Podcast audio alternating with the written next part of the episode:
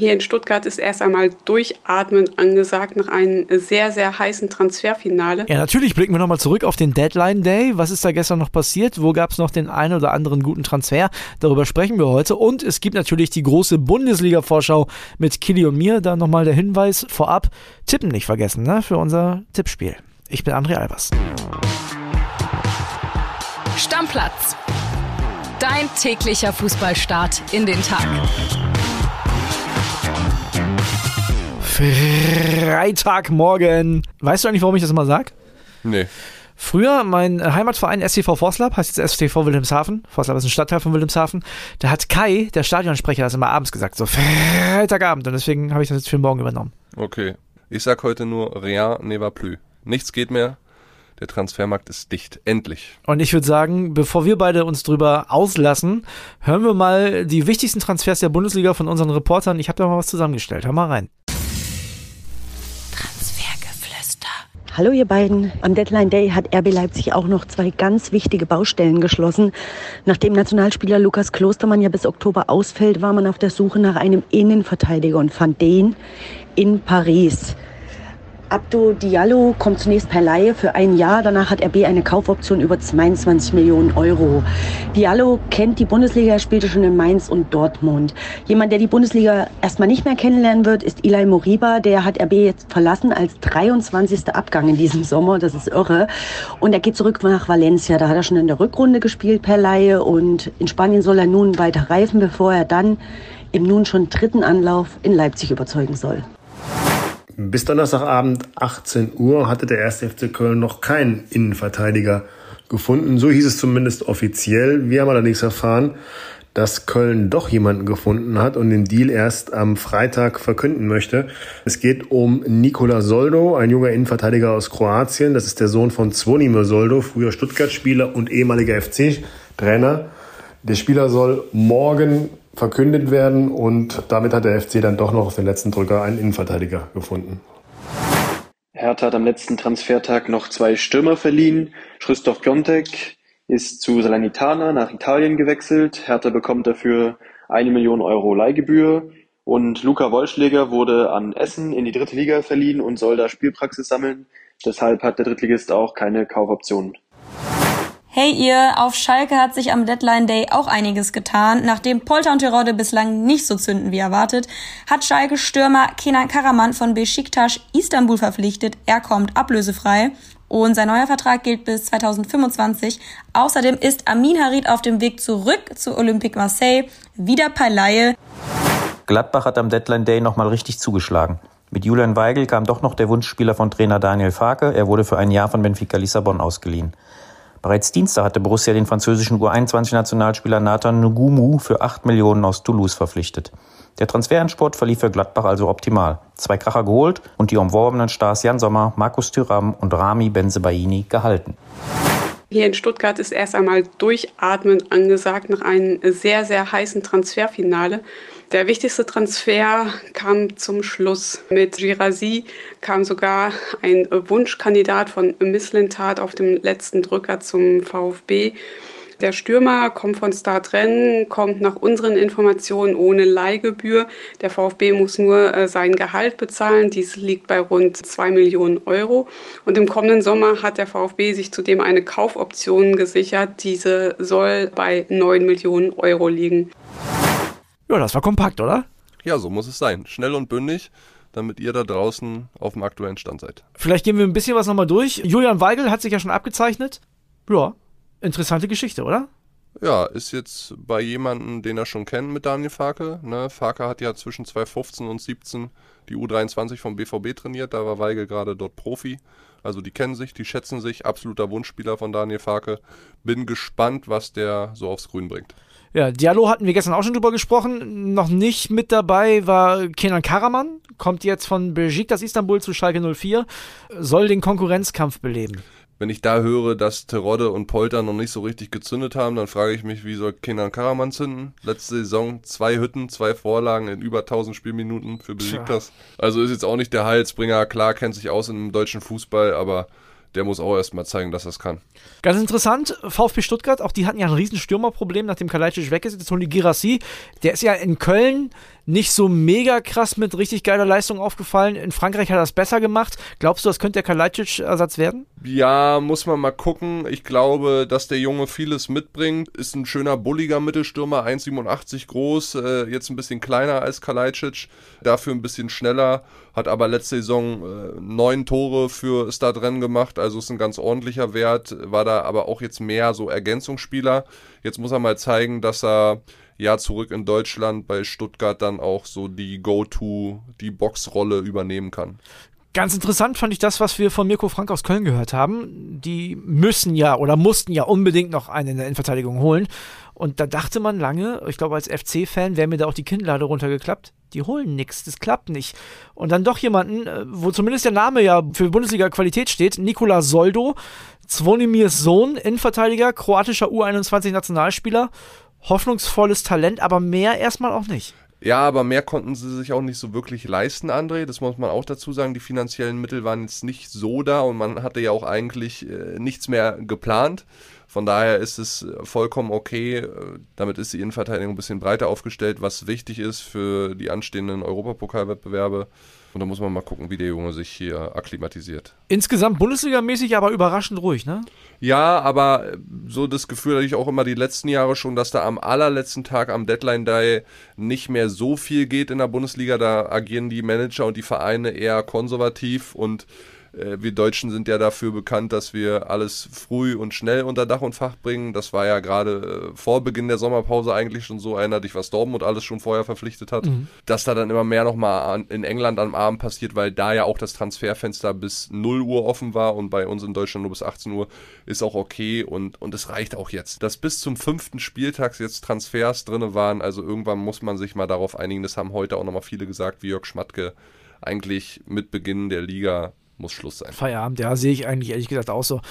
Ich muss sagen, Werder, ne, um auf unsere Vereine mal einen ganz kurzen Blick zu werfen, Werder hatte den Kader schon frühzeitig zusammen, hat jetzt auch nichts mehr gemacht am Deadline Day und Union auch nur noch einen Abgang von Drongelen nach Rostock verliehen und das war's. Macht absolut Sinn für den Jungen, ansonsten war ja Union quasi schon transfermäßig alles klar mit Beenden der letzten Saison. Ich würde sagen, wir gucken nochmal ins Ausland. Da ist noch ein bisschen was passiert.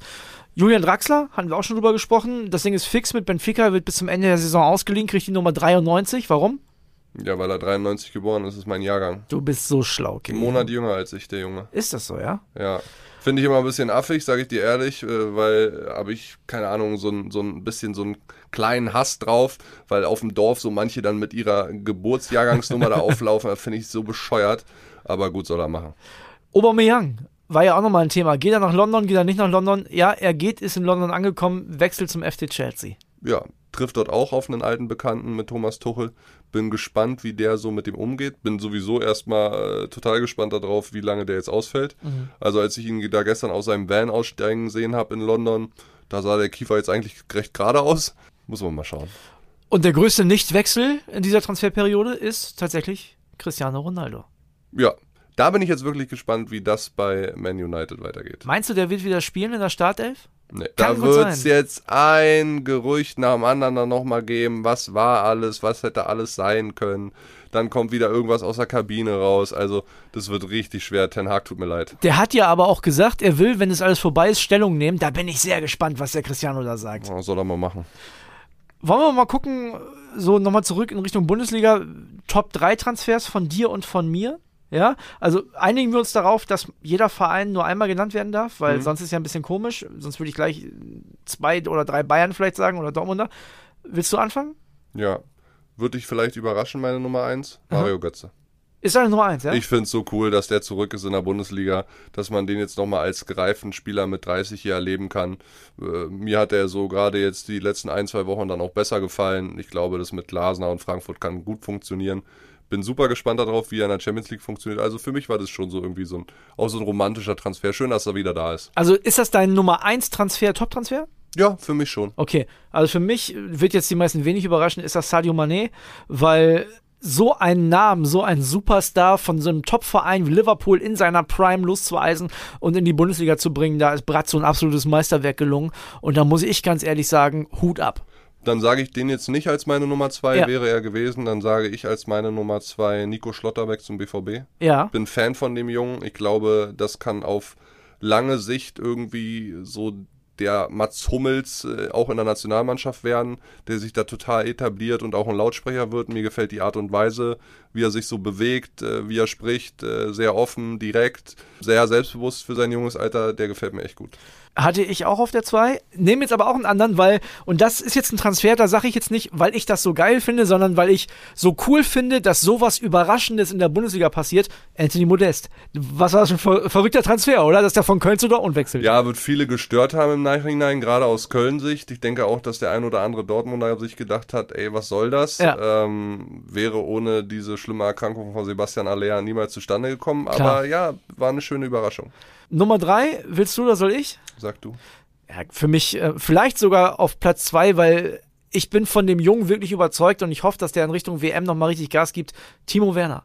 Timo Werner zurück zu RB Leipzig, finde ich einen richtig, richtig geilen Transfer. Ja, auch wie er sich da so präsentiert hat, ne? dass, es, dass er gesagt hat, scheiß auf das Geld und Genau. es ist für ihn wichtig, dass er wieder spielt. Das fand ich auch gut. Bin gespannt, wie er sich jetzt macht. Im Pokal hat er wirklich äh, Gas gegeben, hat gut gespielt. Meine Nummer drei, ich muss jetzt einmal mit meinem Herzensclub gehen. Die ganze Periode hat mir sehr gut gefallen. Wir sind mit einem Transferüberschuss da rausgegangen durch den Verkauf von Avonie. Und man hat den nicht nur eins zu eins gut ersetzt, sondern ich glaube, man hat ihn besser ersetzt mit Jordan Siebertschel. Ich finde den Jungen sehr, sehr Ja. gut. Mir gefällt der super. Ich wurde jetzt mal gefragt, ob ich vielleicht nochmal meine Meinung oder meinen Tipp auf den Torschützenkönig ändern möchte. Vielleicht gehe ich sogar mit dem jetzt. Oh, Kili, Junge. Aber ich möchte, dann, dann möchte ich, wenn du das machst, komm, dann darf ich noch einen vierten. Ich habe extra Werder rausgelassen. Aber ein Werder-Transfer, der mich total auch überrascht hat, positiv jetzt leistungsmäßig in den ersten Spielen. Sergio Amos. Ne? Amos Pieper. Ja. Hat das richtig gut gemacht, ist ein Fels in der Brandung. Da hat Niklas Stark momentan gar keine Sonne in der Werder Innenverteidigung. Ist vielleicht sogar der beste Innenverteidiger, den wir momentan haben. Also auf jeden Fall von den Leistungsdaten her bin ich sehr, sehr positiv überrascht, weil der in Bielefeld ja auch nicht immer gespielt hat zuletzt. Ja, hat sich absolut gelohnt. Muss man sagen. Also auch Glückwunsch zu dem Transfer. So, jetzt fertig aus. Transfermarkt, tschüss. Reden wir erst wieder im Januar drüber, wenn die WM vorbei ist, wenn das Transferfenster wieder öffnet. Oder wenn noch was Spektakuläres passiert. Ne? Das kann ja sein, dass ihnen noch ein äh, arbeitsloser Profi verpflichtet wird oder so. Ja, aber so geile äh, vereinslose Profis gibt es ja aktuell auch nicht. Okay, dann machen wir Außer jetzt. Cristiano Ronaldo löst seinen Vertrag auf. Das glaube ich aber ehrlich gesagt nicht mehr. Machen wir weiter mit der Bundesliga-Vorschau, oder? Ja, ich würde erstmal den Hinweis geben, heute Abend 18.30 Uhr, bevor die Bundesliga losgeht, erstmal ein geiles Zweitligaspiel mit Heidenheim gegen Düsseldorf, Vierter gegen Fünfter. Ist ja noch alles sehr eng beisammen in der zweiten Liga, die ersten sechs äh, innerhalb von zwei Punkten und wer da heute Abend gewinnt, der setzt sich erstmal an die Tabellenspitze. Ich habe die Fortuna als heißen Aufstiegstipp. Ich finde, Daniel Thune macht das überragend. Die haben eine gute Mannschaft. Die haben eine geile Stimmung in der Stadt, im Stadion. Würde ich mir wünschen, würde ich mich freuen. Ja, dann lass uns jetzt über das Freitagsspiel der Bundesliga reden. Kriegt ihr ab 20.30 Uhr live bei The Zone. Ja. Schon mal der Hinweis. Dortmund gegen Hoffenheim. Kann mich erinnern, letztes Jahr zweimal 3-2 für Dortmund. Okay. War, glaube ich, bei beiden Spielen damals als Reporter im Stadion. Auch Haaland sehr gut dann zu Hause gespielt. Waren immer wilde Spiele gegen Hoffenheim die letzten Jahre. Immer viele Tore gefallen, mindestens vier, fünf Dinger. Kann mir vorstellen, dass es ähnlich läuft heute Abend. Hoffenheim in sehr guter Form, auch offensiv sehr stark. Die Dortmunder äh, sowieso. Also, ja, finde ich jetzt ein schönes Freitagsspiel. Also, solange die europäischen Wettbewerbe noch nicht sind, sind diese Freitagsspiele eh sehr attraktiv. Ja, ist auch Vierter gegen Fünfter jetzt. Ne? Wer gewinnt, kann da schon ein bisschen klettern und sich etablieren. Äh, auch vorübergehend an die Tabellenspitze sich setzen. Ich bin gespannt, äh, ob André Breitenreiter wieder so einen guten Plan gegen ein Top-Team äh, findet wie gegen Leverkusen. Klar, die waren angeschlagen zu dem Zeitpunkt, aber da 3-0 gewinnen musst du auch erstmal machen. Adeyemi und Dahut sind bei Dortmund wohl noch fraglich, wobei ich sagen muss, Özcan hat es letzte Woche bei Hertha sehr, sehr gut gemacht. Süle ist ein Startelf-Kandidat, muss man mal gucken. Also ich bin sehr gespannt drauf. Ich glaube, da gibt es nichts mehr hinzuzufügen. Was haben wir am Samstag denn? 15.30 Konferenz bei Sky, Leverkusen-Freiburg. Ui, auch ein schönes Spiel. Wird Zeit, dass die Leverkusener, nachdem sie letztes Wochenende gewonnen haben, jetzt so eine kleine Serie starten. Hudson O'Doy, habe ich gehört, wohl gleich mal von Beginn an rein. Oh. Auf links außen. Auf, also direkt in der Offensive, ja, da war ja noch nicht ganz klar, spielt er vielleicht ein Verteidiger in der Fünferkette oder in der vordersten Reihe? Gut, aber da ist er natürlich eigentlich auch zu Hause. Diaby ist wohl noch ein bisschen fraglich. Der hatte unter der Woche eine Oberschenkelprellung. Hauptsache Patrick Schick macht endlich Tore. Ich brauche das für Kickbase. Ja, und dann muss man mal gucken, Eggestein nach seinem Handbruch war das? Ne? Ja, das war sehr, Elle und Speiche, sehr unangenehm. Ja, der hat wohl wieder mittrainiert jetzt, könnte wohl spielen. Ansonsten der Kübler ist auch wieder zurück im Training. Da wird man aber erstmal hinten rechts wieder den Sildilla äh, spielen lassen. Okay. Christian Streich hat gesagt, dass äh, sie Ballbesitz haben wollen. Da bin ich gespannt, wie sie das machen. Ja. Auch, auch ein interessantes Ding. Also von der individuellen Qualität müssen es die Leverkusener eigentlich machen, aber die sind nicht so gut in Form und Freiburg hat das meiner Meinung nach sehr, sehr stark gemacht. Ja, aber Leverkusen darf das Ding auch nicht verlieren. Die sind sechs Punkte jetzt schon hinter Freiburg. Ja, Uiuiui. ja, ja, ja. Auf jeden Fall eine spannende Partie. Was gibt's noch? Wolfsburg gegen Köln. Und ja. hört, hört, liebe Kölner, es könnte sein, dass der Anderson spielt. Den okay. man so unbedingt loswerden wollte. Also entweder Tigges oder Anderson, einer von beiden wird wohl spielen.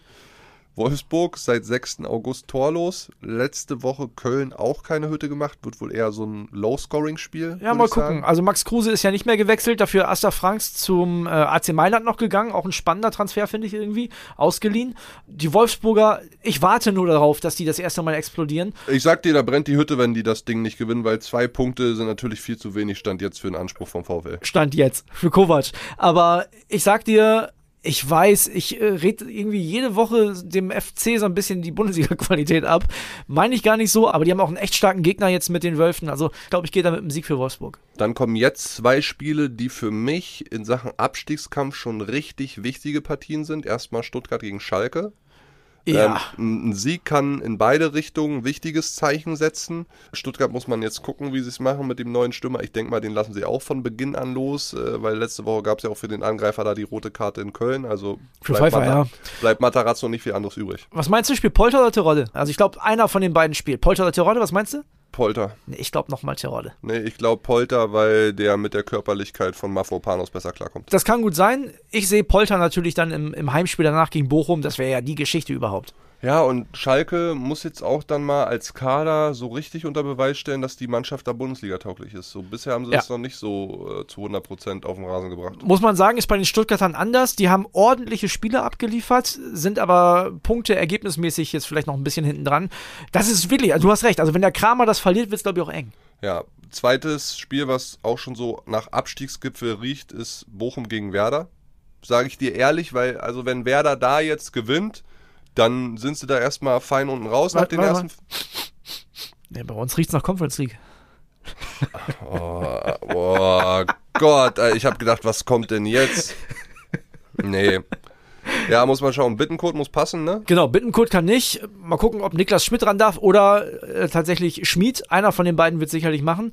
Schmid wäre die offensivere Variante und ich glaube tatsächlich, dass Werder sehr offensiv in Bochum auftreten wird. Die werden die voll anlaufen. Also musst du auch. Eine Mannschaft. Ja, weil deine Defensive ja jetzt auch nicht so geil stand bis da, jetzt. Das ist das eine. Also zum einen bist du hinten sowieso, also du kannst nicht irgendwie abwarten und zum anderen eine Mannschaft, die viermal verloren hat, die musst du anpressen. Da musst du Gas geben, da musst du direkt zeigen in den ersten 20 Minuten. Hier auch in eurem Stadion geht für euch heute gar nichts. Ja. Und dann bin ich natürlich sehr gespannt, wie die Bochumer Truppe diese Unruhe um Thomas Reis verkraftet hat. Wir haben alle jetzt gehört, es gab Gerüchte, hat er sich im Sommer mit Schalke getroffen, gab es ein Angebot, er hat alles verneint. Äh, wir hören aus Journalistenkreisen, irgendeiner lügt. Ja, es ist auf jeden Fall unangenehm, weil es auch noch Schalke ist. Wir wissen, was bei Polter passiert ist, als der zu Schalke gewechselt ist. Da gab es schon sehr großen Unmut. Und wenn es dann der Trainer ist, ist nochmal eine empfindlichere Position. Und dann gibt es das Spiel ja auch noch nächste Woche. Ja, also verlieren dürfen die eigentlich auch nicht. So, und das letzte 15:30-Spiel ist für mich eigentlich das Topspiel deine Bayern. Du, nur hör mal auf, ey. Nee, also Union Meine Unioner gegen die Bayern. Kili, ich sag's dir, wie es ist. Es ist soweit. Es ist soweit. Es gibt nicht die Hütte voll. Es, es ist soweit. Es gibt auf jeden Fall die erste Niederlage. Ob es die Hütte voll gibt, weiß ich ehrlich gesagt nicht. Könnte auch passieren. Muss man, also würde ich, würd ich nicht komplett ausschließen, aber auf jeden Fall gibt es die erste Niederlage. Wir haben ja Dortmund zu Hause schon mal weggehauen, relativ frühzeitig, als wir aufgestiegen sind, ja. dritter Spieltag damals, wo wir erst dann 0-4 gegen Leipzig verloren haben und dann zweites, Heim, ja, und dann zweites Heimspiel Doppelpack Bülter. Und dann gegen Dortmund gewonnen haben. Die Bayern sind mal fällig. Nee. Also kann ich mir nicht vorstellen. Bayern auch rotiert, auch alle, alle fit, egal wer da kommt, die sind alle gut, die sind alle stark.